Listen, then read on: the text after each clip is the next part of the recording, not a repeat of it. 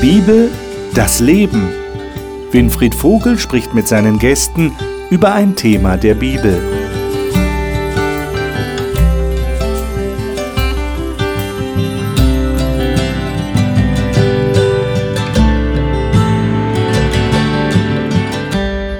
Willkommen in unserer Talkrunde. Ich habe manchmal das Gefühl, dass wir Christen noch nicht so ganz verstanden haben, worum es eigentlich geht, wenn wir anderen Menschen unseren Glauben nahebringen wollen. Wir haben manchmal noch zu sehr das Empfinden, wir müssten Informationen weitergeben, wir müssten die Wahrheit weitersagen, wir müssten verbal den anderen etwas mitgeben. Und dabei geht es eigentlich grundsätzlich um Beziehung. Und derjenige, der uns das wirklich gezeigt hat, war niemand anders als Jesus selbst. Und deshalb ist das Thema heute, wie Jesus handeln. Wie ist Jesus Menschen begegnet, als er hier auf der Erde war? Wie ist er mit Menschen umgegangen? Und er hat ja wirklich viele unterschiedliche Menschen getroffen. Und wie ist er auf sie eingegangen? In ihren ganz besonderen Situationen, in ihren Nöten, in ihren Bedürfnissen. Davon wollen wir lernen, damit wir von diesem Vorbild aus auch anderen Menschen möglichst so begegnen können, wie Jesus uns begegnet, jedem von uns. Und dabei herausfinden, dass es eigentlich um Beziehung geht. Und das will ich gerne mit den Gästen hier im Studio besprechen. Die darf ich Ihnen jetzt vorstellen. Kathi Godina ist verheiratet und hat eine erwachsene Tochter. Sie ist Beratungspsychologin und begleitet unter anderem Menschen, die Gott näher kennenlernen wollen. Sie sagt, sie liebe es, die Bibel thematisch zu durchforsten. Alvina Janssen ist verheiratet, lebt in Darmstadt und arbeitet in einem medizinischen Fitnessstudio. Sie sagt, der Ursprung ihrer Glaubensüberzeugung finde sich neben ihrem Elternhaus in einer kleinen Kirchengemeinde, wo sie im Kindergottesdienst und Religionsunterricht Gott gefunden habe. Martin Wanicek ist verheiratet und hat zwei Kinder und ist Pastor einer Freikirche in Bayern. Er sagt, die Bibel gebe ihm Sicherheit, Hoffnung, Trost und Ermutigung und bereichere seinen Alltag auf wunderbare Weise. Jörg Farnhold ist verheiratet und hat vier Kinder im Alter von 8 bis 24 Jahren, von denen eines leider vor elf Jahren verstorben ist. Er ist Produzent bei Hope TV und sagt, die Bibel sei für ihn spannend, hilfreich und manchmal rätselhaft. Ich freue mich, dass ihr da seid. Ich bin gespannt, was wir heute herausfinden aus der Bibel. Der erste Text, den ich vorschlage, ist Matthäus 9, und dort die Verse 9 bis 13. Und da geht es interessanterweise auch um den, der das Buch geschrieben hat, nämlich um den Matthäus. Wer von euch mag das mal lesen? Matthäus Kapitel 9, Verse 9 bis 13. Ich kann mal lesen, ich lese nach der Luther-Übersetzung von 64. Vielen Dank. Und da Jesus von dannen ging, sah er einen Menschen am Zoll sitzen, der hieß Matthäus, und sprach zu ihm, Folge mir. Und er stand auf und folgte ihm. Und es begab sich, als er zu Tisch saß im Haus, siehe, da kamen viele Zöllner und Sünder und saßen zu Tische mit Jesus und seinen Jüngern. Da das die Pharisäer sahen, sprachen sie zu seinen Jüngern, Warum isset euer Meister mit den Zöllnern und Sündern? Da das Jesus hörte, sprach er, Die Starken bedürfen des Arztes nicht, sondern die Kranken. Geht aber hin und lernet, was das ist. Ich habe Wohlgefallen an Barmherzigkeit und nicht am Opfer. Ich bin gekommen, die Sünder zu rufen und nicht die Gerechten. Hm. Versuchen wir uns mal in die Situation kurz hineinzudenken. Da ist Jesus also unterwegs und er, er ruft Menschen, ihm nachzufolgen. Und dann kommt es zu so einer Tischgemeinschaft und da sind viele Zöllner und Sünder.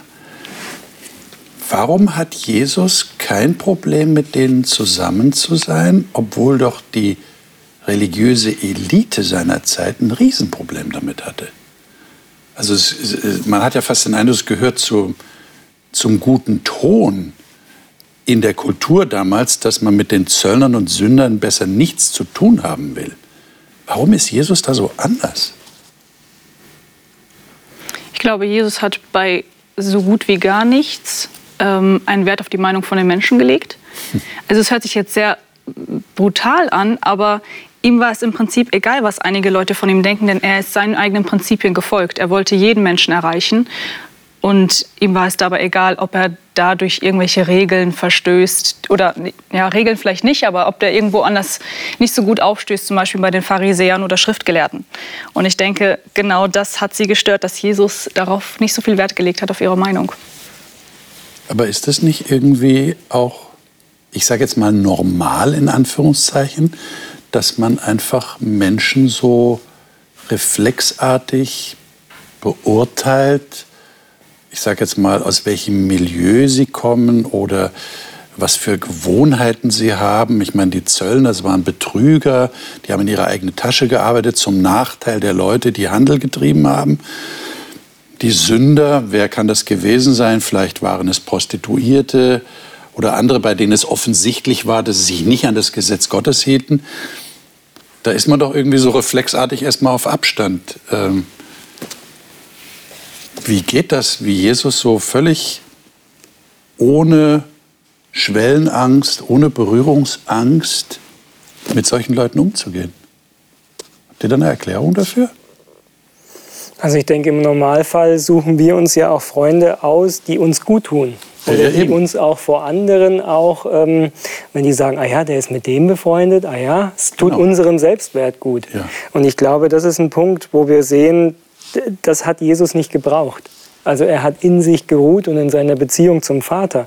Und deswegen hat er sich nicht Leute aussuchen müssen, die ihm gut tun, sondern er wusste, welchen Wert er hat und konnte daher das, was er ja sagt, die Kranken brauchen den Arzt. Also er konnte sich besonders denen zuwenden, die seine Gegenwart gebraucht haben. Ah, das muss ich dann aber nicht unbedingt so machen wie er, weil er hat es ja nicht nötig gehabt. Aber mein Selbstwert ist ja nicht so gut wie der von Jesus. Oder? Das Problem ist halt, bei uns heißt es ja, sag mir, wer deine Freunde sind, ich sag dir, wer du bist. Also wir lassen uns sehr leicht beeinflussen von den Freunden oder von den Menschen, mit denen wir uns umgeben, mit denen wir Zeit verbringen. Aber das war bei Jesus nicht der Fall. Wie du gerade gesagt hast, Jesus hat das gemacht, um anderen zu helfen. Er wollte der Arzt für die anderen Kranken sein. Natürlich können wir versuchen, ein Stück weit auch zu machen, aber wir lassen uns halt sehr leicht auch mal manipulieren oder auf einen schlechten Weg einfach bringen. Und genau da müssen wir halt aufpassen. Heißt aber nicht, dass wir anderen Leuten nicht helfen sollen oder uns nicht mit Sündern oder bösen Menschen abgeben sollen, sondern gerade das Gegenteil. Nur vielleicht müssen wir da einfach vorsichtiger sein. Also rein das Wolltest du? Rein das beobachtete Geschehen ist ja eine Tischgemeinschaft. Ja. Jesus geht nicht zum Zollhaus und sagt, na, wie geht's? Schön, schönen Tag noch. Und äh, es war kein Smalltalk, sondern er kehrt bei ihm ein. Also er sucht diese Tischgemeinschaft. Was ja auch eine besondere Bedeutung in der Kultur hat. Ja, genau, das wollte ich, genau, ich stelle mir auch vor, das ist noch mehr als bei uns. Bei uns ja. ist ja auch eine Einladung, man kommt zu Besuch, man trifft sich miteinander, man tauscht sich aus und hört mal zu. Geht es dem anderen? Was machst du? Was treibt dich um? Was ja. bewegt dich? Ja. Kathi. Also ich möchte zuerst mal zugeben, dass ich Berührungsängste habe. Also ich kann das ganz gut nachvollziehen. Mhm. Äh, es gibt schon eine Gruppe von Menschen, an die ich wirklich nur mit einer riesen Überwindung herankommen würde. Äh, zum Glück ist es eben, sind es nicht alle, sondern nur einige. Aber was mich sehr beeindruckt, ist diese Bereitschaft von Jesus zu einem direkten Kontakt. Er hat diesen direkten Kontakt. Und wir sehen an den Pharisäern, dass sie sogar in dieser Situation das nicht hinkriegen. Sie sprechen ja nicht Jesus direkt an, sondern sie sprechen zu seinen Jüngern. Ja. Das ist doch erstaunlich, finde ich. Also da sieht man schon da, in so einer kleinen äh, Situation erkennt man diesen großen Unterschied zwischen Jesus und dem Menschen. Ja, ja. Ich würde nicht formulieren, wir müssen zu anderen Menschen hingehen. Das wäre wirklich wahrscheinlich schwierig, wenn wir das mit Druck machen würden. Aber Jesus sagt ja hier, die Kranken brauchen den Arzt und zu denen kommt er. Und wenn ich selber merke, dass mein Selbstwertgefühl nicht gut ist, dann gibt es jemanden, der auch mit mir Gemeinschaft haben kann. Also das Gleiche, was hier für die, für die Pharisäer gilt, gilt auch ähm, für mich, für jeden Menschen. Dass Jesus zu uns kommen will, dass er uns heilen möchte, auch von Verletzungen, die wir erlitten haben. Und deswegen unser Selbstwertgefühl auch aufbauen möchte durch seine Gegenwart. Mhm. Und dann, wenn wir das erlebt haben, glaube ich, dann können wir auch, genauso wie er, auf Menschen zugehen, die das genauso brauchen. Ich meine, ich versuche mir auch gerade vorzustellen, wie das wohl abgelaufen ist. Ja, Jesus ist in einer Tischgemeinschaft, also er ist mit Leuten, Das würde ja bedeuten, er hat nicht gepredigt in dem Moment, sondern er hat einfach mit, ja, ich versuche mir das vorzustellen, hat er Smalltalk mit ihnen gemacht? Kann man sich bei Jesus nicht vorstellen. So Smalltalk ist für uns ja so, ich rede über Gott und die Welt und äh, unbedeutende Dinge, ja, sage ich so, wie ist das Wetter oder wie war meine letzte Reise oder was auch immer. Ähm, das können wir uns bei Jesus nicht vorstellen. Jesus hat ja immer, so, so meinen wir, etwas Bedeutungsvolles gesagt. Aber hier ist er tatsächlich mit Menschen in einer Gemeinschaft, ohne sie direkt anzupredigen, oder? Wie stellt ihr euch das vor? Und was können wir jetzt daraus lernen? Ich meine, Patienten kommen ja auch zum Arzt und sagen erstmal, was ihre Beschwerde ist. Okay. Und da muss der Arzt in dem Moment zuhören, analysieren und dann am Ende vielleicht gibt er einem einen Ratschlag oder ein Rezept und sagt, hol dir dieses Medikament, dann geht es dir besser. Vielleicht hat Jesus genau das mit den Leuten gemacht. Er hat ihnen einfach zugehört und war einfach der Arzt, der einfach ruhig war, erstmal die ganze Sache beobachtet hat und dann vielleicht noch einen Ratschlag gegeben hat. Vielleicht war es so, vielleicht aber wirklich einfach nur Smalltalk, einfach nur beisammensitzen. Wir wissen nicht genau, wie es war. Mhm. Aber so könnte man sich das vorstellen. Mhm. Mhm. Okay. Aber offensichtlich war das ja irgendwie so eine die Zöllner waren ja auch, äh, die, die, die, die Pharisäer waren ja auch in der Nähe, ja. weil sie konnten ja mit den Jüngern sprechen. Das heißt, es muss ja irgendwie offen gewesen sein. Also jeder konnte sehen, er sitzt da mit denen oder liegt zu Tische. Und die Jünger waren dabei und die Pharisäer fragen ihn. Und ich finde da noch eine starke Ironie drin, gerade in diesem Sünder, Nicht-Sünder, Kranke, Gesunde. Dass Jesus sagt eben, ähm, im Prinzip sagt er durch die Blume, ihr haltet euch ja für gesund. Ja. Wahrscheinlich mit so einem Augenzwinkern. Ihr denkt, ihr seid gesund. Aber ich finde es ja so frappierend, dass die, die sich für gesund halten, sich nicht mit den Kranken abgeben wollen. Habt ihr eine Idee, warum das so war? Und jetzt übertragen auf uns, warum das vielleicht bei uns auch das Problem ist? Äh, wollten die sich nicht infizieren? Aktuelles Wort. Äh, wollten die nicht auch krank werden oder nicht so erscheinen, als wären sie krank, weil sie ja dachten, sie sind gesund? Was, was geht da vor sich in Menschen wie den Pharisäern, dass sie gar keinen Kontakt haben wollen mit denen? Haben sie gedacht, die sind schon alle verloren, die sind schon alle abgeschrieben, die, die, die sind weg vom Fenster? Oder, oder was ist da los? Gut, die haben ja auch gelebt in, einem, in einer bestimmten Umgebung gesellschaftlich betrachtet. Und das war ja schon da ein Problem, sich mit Sündern öffentlich zu zeigen oder mit ihnen zu sprechen. Das sah nicht gut aus für die anderen. Mhm. Also ich glaube, dass viele, also ich glaube, dass es mehrere Gründe gibt, aber es war bestimmt auch dieses, ich möchte nicht gesehen werden und nicht in Verbindung gebracht werden mit ah. denen nicht in Vielleicht. einen Topf geworfen werden. Mein Ruf könnte darunter leiden. Mhm. Okay. Es war ja schon in der Kultur auch so, dass ähm, rituelle Reinheit wichtig war. Also es gab ganz viele Zeremonien, die man halt tun musste, um als rein zu gelten und damit auch den Tempel besuchen zu können. Also man hat Hände waschen müssen in einer bestimmten Art und Weise. Ähm, man musste aufpassen, dass man nicht Kranke angefasst hat, weil das kulturell verunreinigt hat.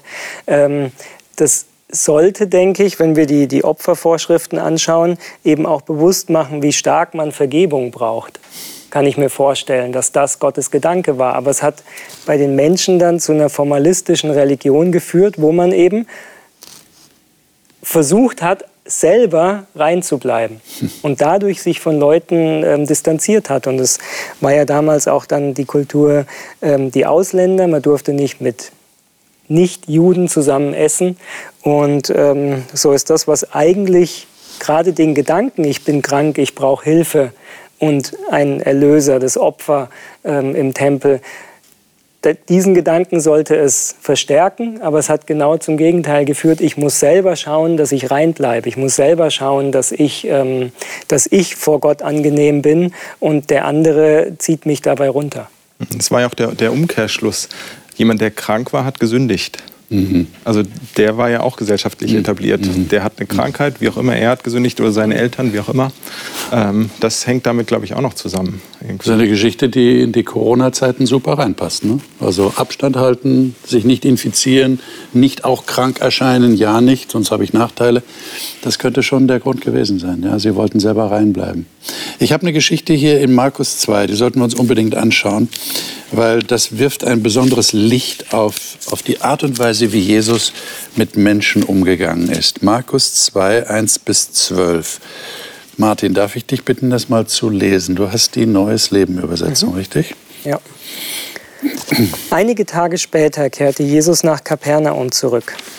Die Nachricht von seiner Ankunft verbreitete sich schnell in der ganzen Stadt.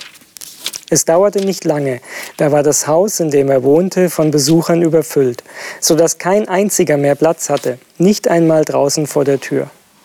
Und er verkündete ihnen Gottes Wort. Da kamen vier Männer, die einen Gelähmten auf einer Matte trugen. Es gelang ihnen nicht, durch die Menge zu Jesus vorzudringen. Deshalb deckten sie das Dach über ihm ab. Dann ließen sie durch die Öffnung den Kranken auf seiner Matte hinunter. Als Jesus ihren Glauben sah, sagte er zu dem Gelähmten, Mein Sohn, deine Sünden sind dir vergeben. Doch einige Schriftgelehrte, die dabei saßen, dachten, wie kann er so etwas sagen? Das ist doch Gotteslästerung. Nur Gott allein kann Sünden vergeben. Jesus wusste, was in ihnen vorging und sagte, Warum macht ihr euch in euren Herzen solche Gedanken? Ist es leichter, zu dem Gelähmten zu sagen, deine Sünden sind dir vergeben? Oder steh auf, nimm deine Matte und geh. Ich werde euch beweisen, dass der Menschensohn auf der Erde die Vollmacht besitzt, Sünden zu vergeben. Und er wandte sich dem Gelähmten zu und sagte zu ihm, Steh auf, nimm deine Matte und geh nach Hause, denn du bist geheilt. Der Mann sprang auf, nahm die Matte und bahnte sich einen Weg durch die staunende Menge. Da lobten sie alle Gott. So etwas haben wir noch nie gesehen, riefen sie. Also es ist die ausführlichere Version von einer Parallelstelle in Matthäus, Matthäus Kapitel 9, 1 bis 6, das ist so die Kurzfassung. Aber diese Fassung ist natürlich sehr interessant, weil sie noch Details bringt, die sonst nicht so die Rolle spielen in Matthäus oder in anderen Evangelien. Ähm, wie geht Jesus hier mit Menschen um, die Arges in ihrem Herzen denken, die also äh, so denken wie die Pharisäer? Richten wir da mal unser Augenmerk kurz drauf. Wie, wie geht er mit ihnen um? Wie macht er das? Was schließt ihr aus, seinem, aus diesem Bericht? Der spricht das direkt an. Der spricht es direkt an. Ja. Erstmal kriegt er es mit. Ja. Steht ja nur, sie, äh, er hat mitbekommen, dass sie Arges dachten. Und dann sagt er auch, was denket ihr solches in eurem Herzen? Also er konfrontiert sie direkt mit ihren Gedanken. Ja. Was natürlich bei denen sicherlich so, boah, da muss man sich ja mega ertappt fühlen. So, ja. Der kriegt mit, was ich denke. Ja. Es ist ja schon eine interessante Geschichte, die Fragen aufwirft. Wieso, wenn Jesus den Gelähmten sieht, sagt er nicht einfach, sei, sei gesund, genau. wie er es oft macht, sondern er fängt an und sagt, mein Sohn, deine Sünden sind dir vergeben. Und dadurch löst er überhaupt erst die Gedanken aus. Und der, der, der Gelähmte hat ja gar nicht darum gebeten, dass ihm die Sünden vergeben werden. Das ist, wirkt eigenartig, genau.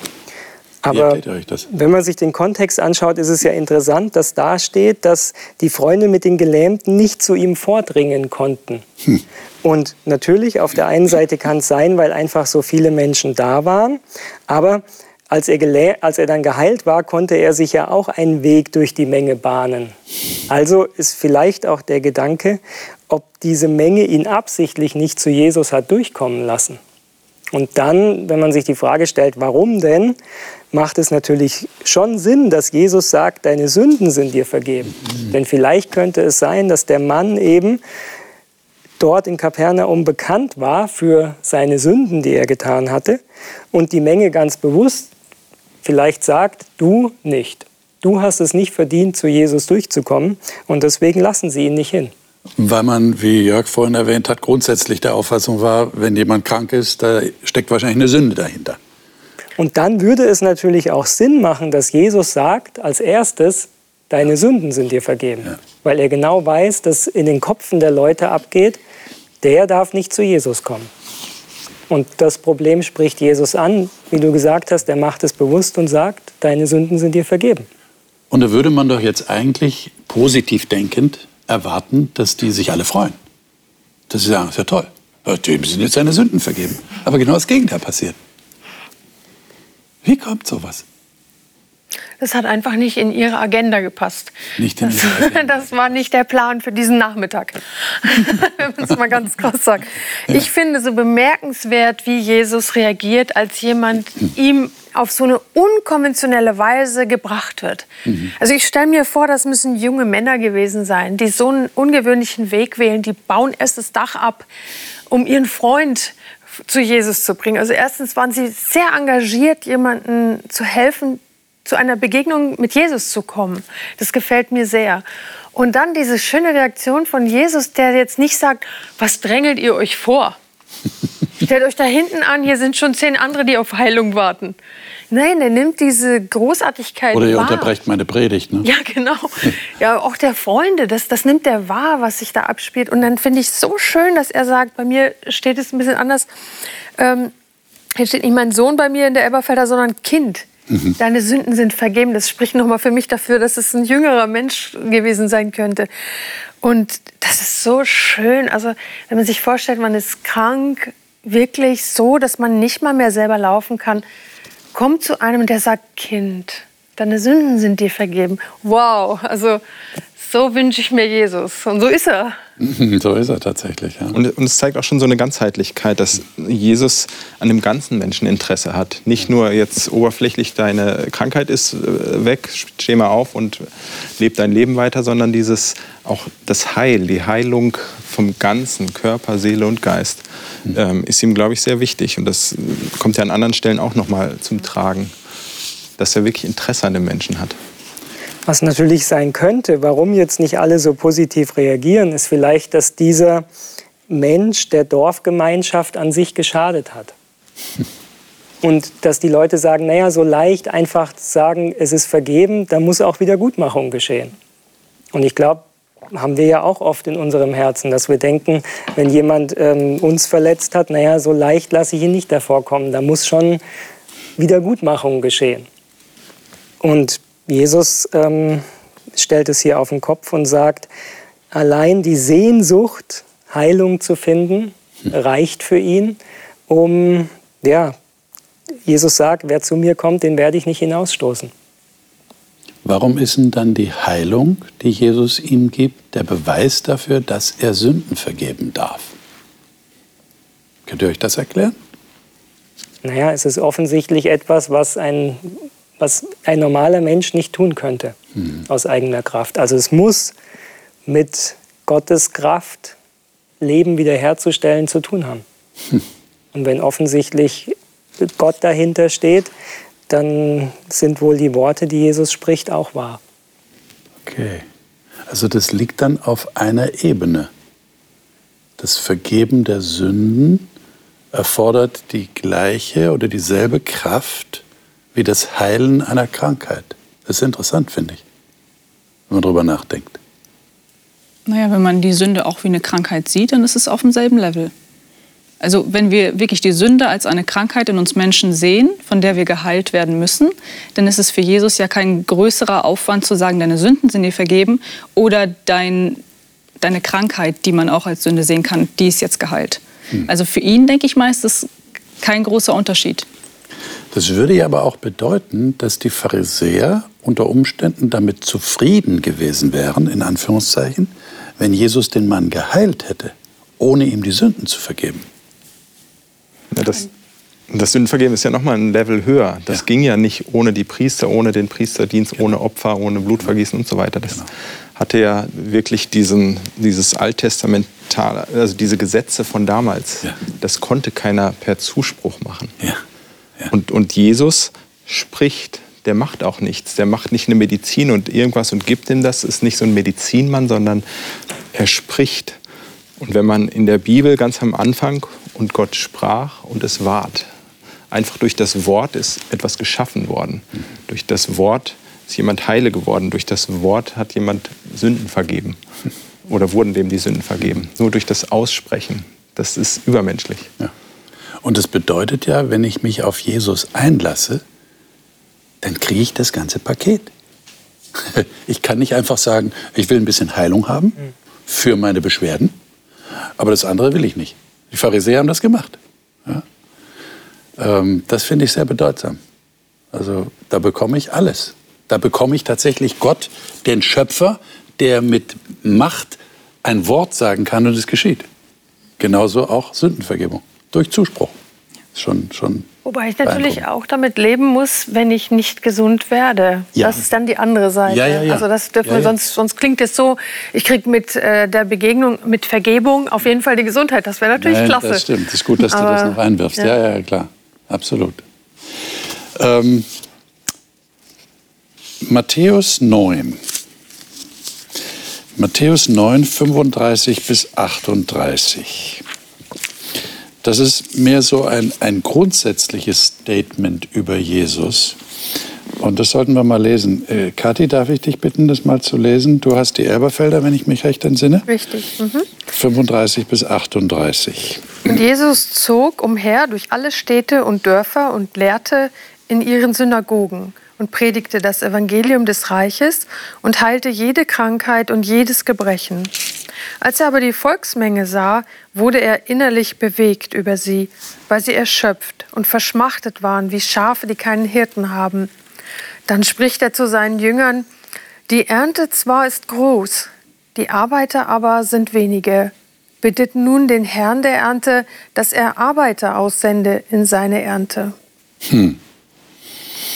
Jetzt könnte man ja die Frage stellen, wie hat Jesus das gemerkt, dass die alle so erschöpft und verschmachtet waren, wie Schafe, die keinen Hirten haben? Dann könnte ja ein ganz schlauer kommen und sagen, ja, das war ja Jesus. Jesus hat alles gemerkt.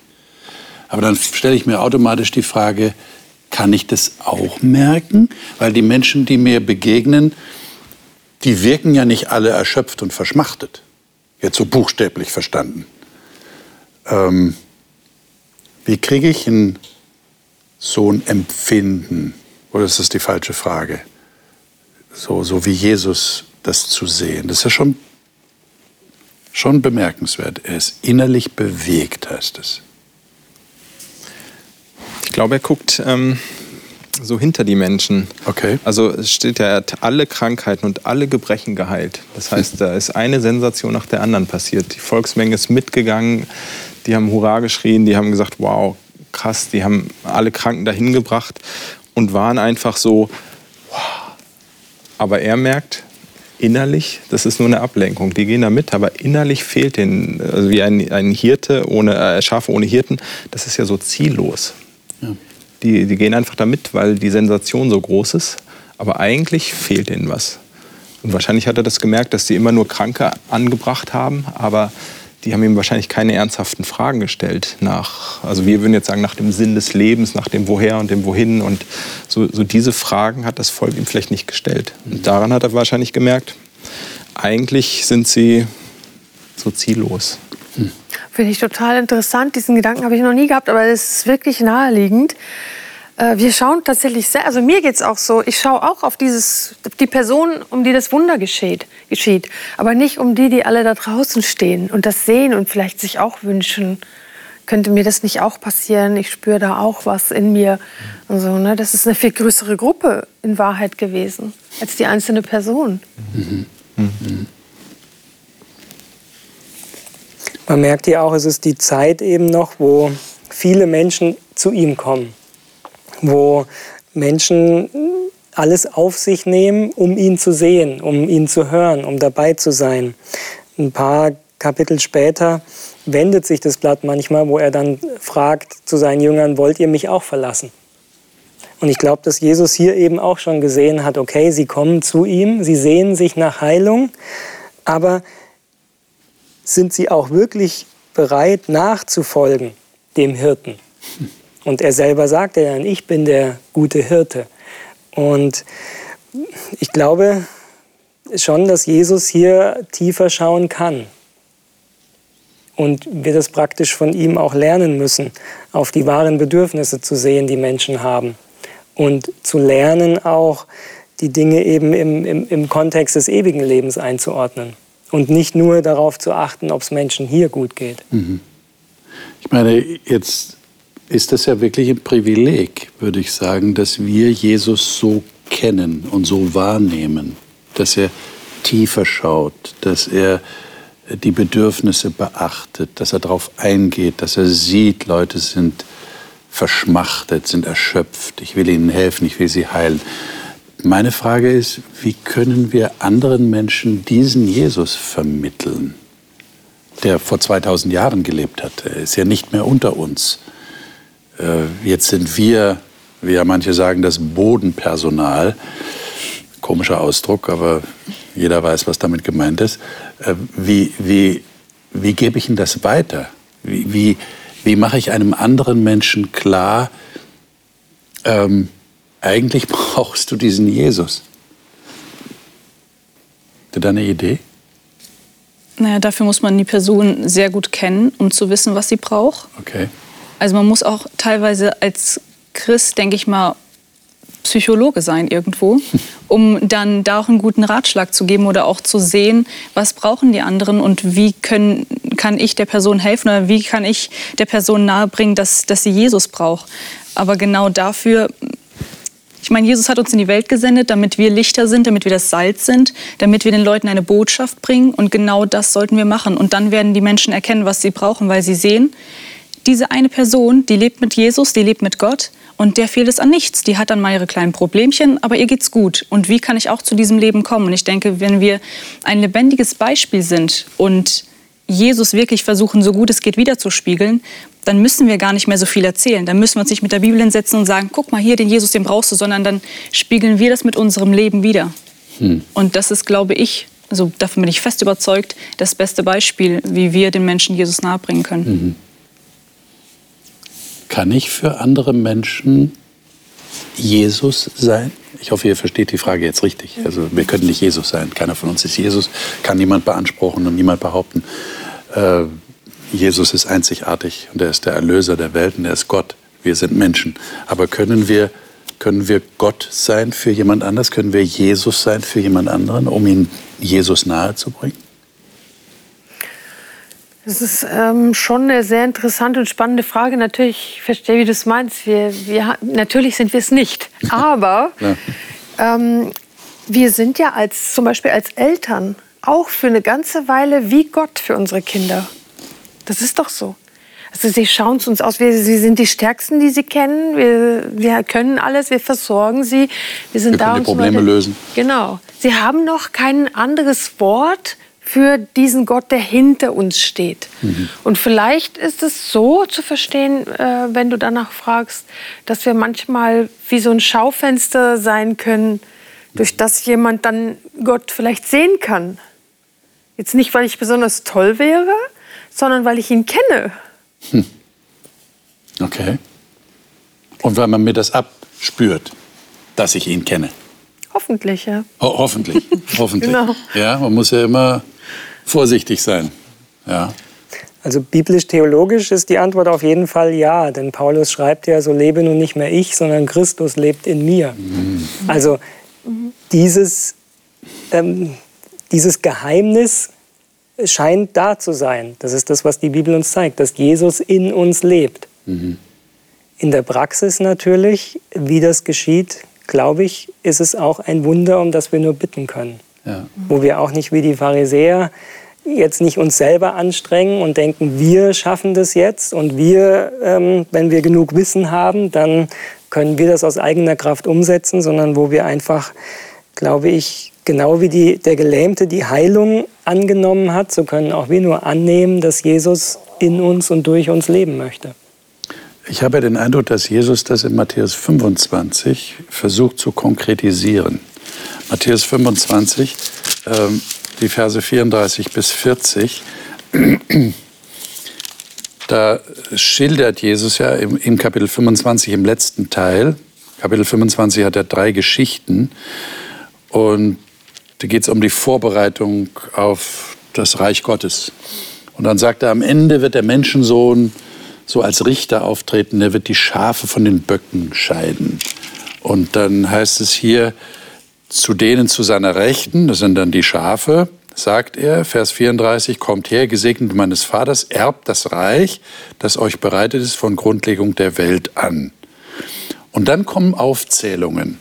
Denn mich hungerte und ihr gabt mir zu essen, mich dürstete und ihr gabt mir zu trinken. Ich war Fremdling, ihr nahmt mich auf, nackt und ihr bekleidetet mich. Ich war krank und ihr besuchtet mich. Ich war im Gefängnis, ihr kamt zu mir.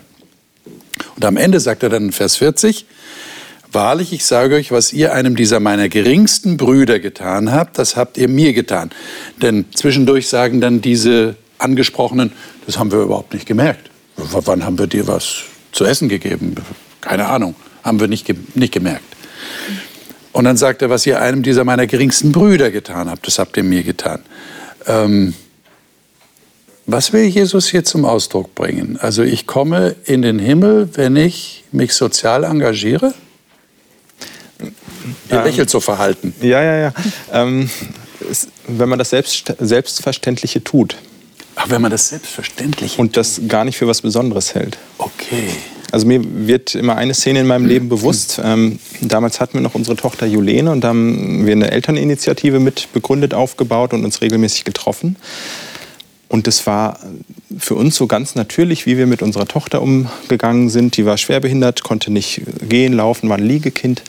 Ähm, und erst nachdem sie gestorben ist, kamen aus der Gruppe Leute auf uns zu, die gesagt haben, ähm, was, was ihr da gemacht habt, das war für uns immer ein Vorbild. Mit so einer Selbstverständlichkeit, mit so einer Liebe. Ihr habt ähm, auch noch die anderen Kinder gehabt. Ihr seid mit Jolene in den Urlaub gefahren. Ihr habt trotzdem euer Leben gelebt. Und ihr wart so stark irgendwie. Und für uns war das so, ja wieso, das war doch ganz normal.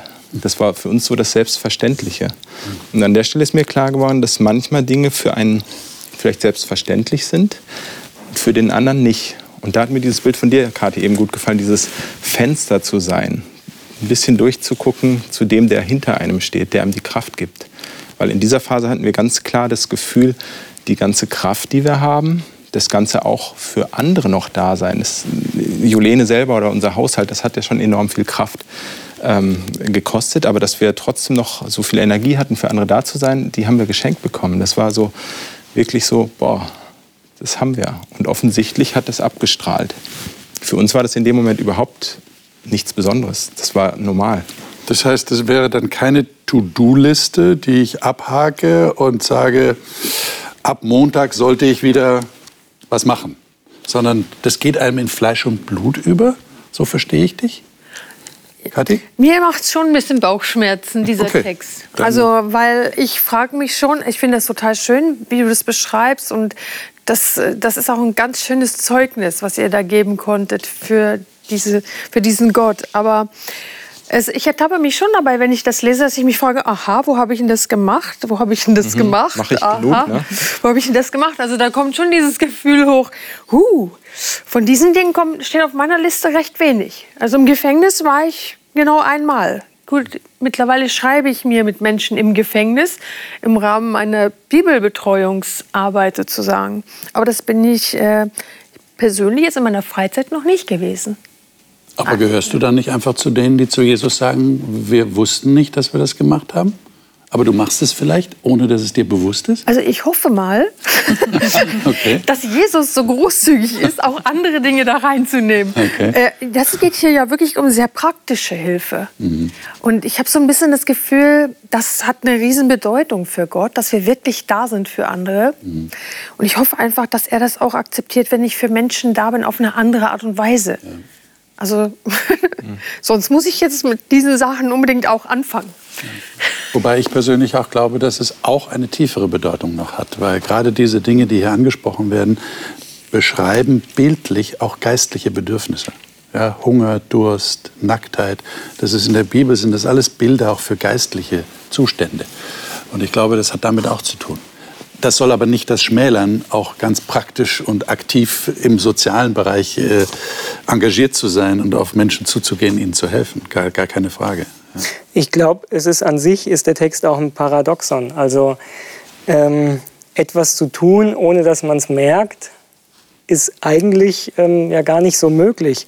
Und deswegen denke ich, dass es hier Jesus um den Fokus geht. Worauf liegt der Fokus, worauf ich mich konzentriere? Und man merkt, dass bei den Schafen hier nicht der Fokus darauf war, ich will was Gutes tun, sondern scheinbar woanders. Und wenn Jesus sagt, das habt ihr mir getan, dann lag wahrscheinlich der Fokus auf ihm. Also das, was Jesus möchte, ist, dass wir auf ihn schauen, dass wir schauen, wie er gelebt hat, wie er mit Menschen umgegangen ist. Ähm, Paulus schreibt, durch Anschauen werden wir verwandelt. Also dass das der Punkt ist, nach dem sich Jesus sehnt. Und wenn wir eben auf ihn schauen, dann kann er auch in uns ähm, aktiv werden und kann durch uns auch etwas tun. Und dann merken wir gar nicht, wo er uns gebrauchen kann, weil wir eben auf ihn schauen. Ich meine, das ist ein ganz besonderer Gedanke, den du gerade äußerst. Das würde ja bedeuten im Klartext, dass je mehr ich auf Jesus fixiert bin und fokussiert bin, umso mehr habe ich auch ein Auge und ein Ohr für andere Menschen. Ist das wirklich so? Vielleicht ist das ja so ein Abfärben. Mit okay. den Dingen, mit denen ich mich äh, stark auseinandersetze, die färben ja auf mich irgendwie ab. Sei es irgendwelche Bücher, die ich lese oder wenn ich mich mit Jesus beschäftige. Und jetzt im Negativen hatten wir das ja am Anfang. Die Pharisäer hatten Angst, dass die Sünde, der Sünder auf sie abfärbt. Aber vielleicht wirkt das, wir beschäftigen uns mit Jesus und das färbt ab oder strahlt ab oder wie auch immer. Ich glaube auch nicht, dass es nur so eine Liste ist, die man so abhandeln muss und einen Haken dran und man kann sich vielleicht noch freikaufen, indem man Geld gibt für soziale Zwecke und für Flüchtlinge und fürs Krankenhaus und was weiß ich. Wäre auch eine Möglichkeit, ich kaufe mich frei. Ähm, aber ich glaube, so dieses natürliche, selbstverständliche, für Jesus war es ja auch selbstverständlich, bei den Menschen zu sein, den ganzen Menschen zu sehen ähm, mit all seinen Bedürfnissen. Und ich glaube, das, das wird da auch so ein bisschen deutlich. Liebe Zuschauer, ich glaube, wir können mit Fug und Recht sagen, am Ende dieses Gesprächs, dass es die falsche Schlussfolgerung aus dem, was wir hier betrachtet haben, wäre, zu sagen, ich schaue mir genau an, wie Jesus gehandelt hat und dann mache ich mir so eine Liste und dann versuche ich die abzuarbeiten. Ich muss mehr auf andere Leute achten, ich muss mehr auf andere Leute zugehen, ich muss weniger Vorurteile haben, muss mich mehr um Leute kümmern. Es scheint genau andersherum zu sein. Je mehr ich mich auf Jesus konzentriere, umso stärker kümmere ich mich auch um andere Menschen oder interessiere mich für andere Menschen.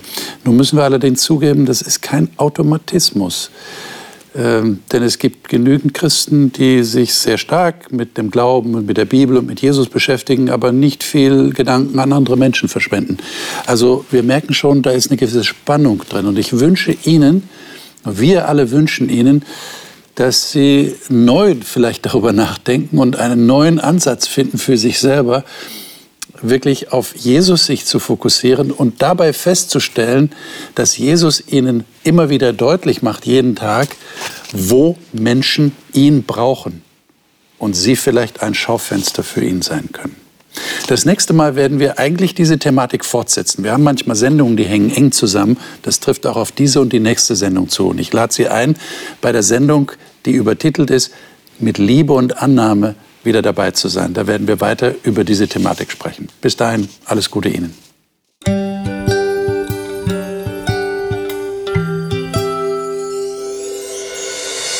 Sie hörten auf Hope Radio die Bibel, das Leben mit Winfried Vogel und seiner Gesprächsrunde.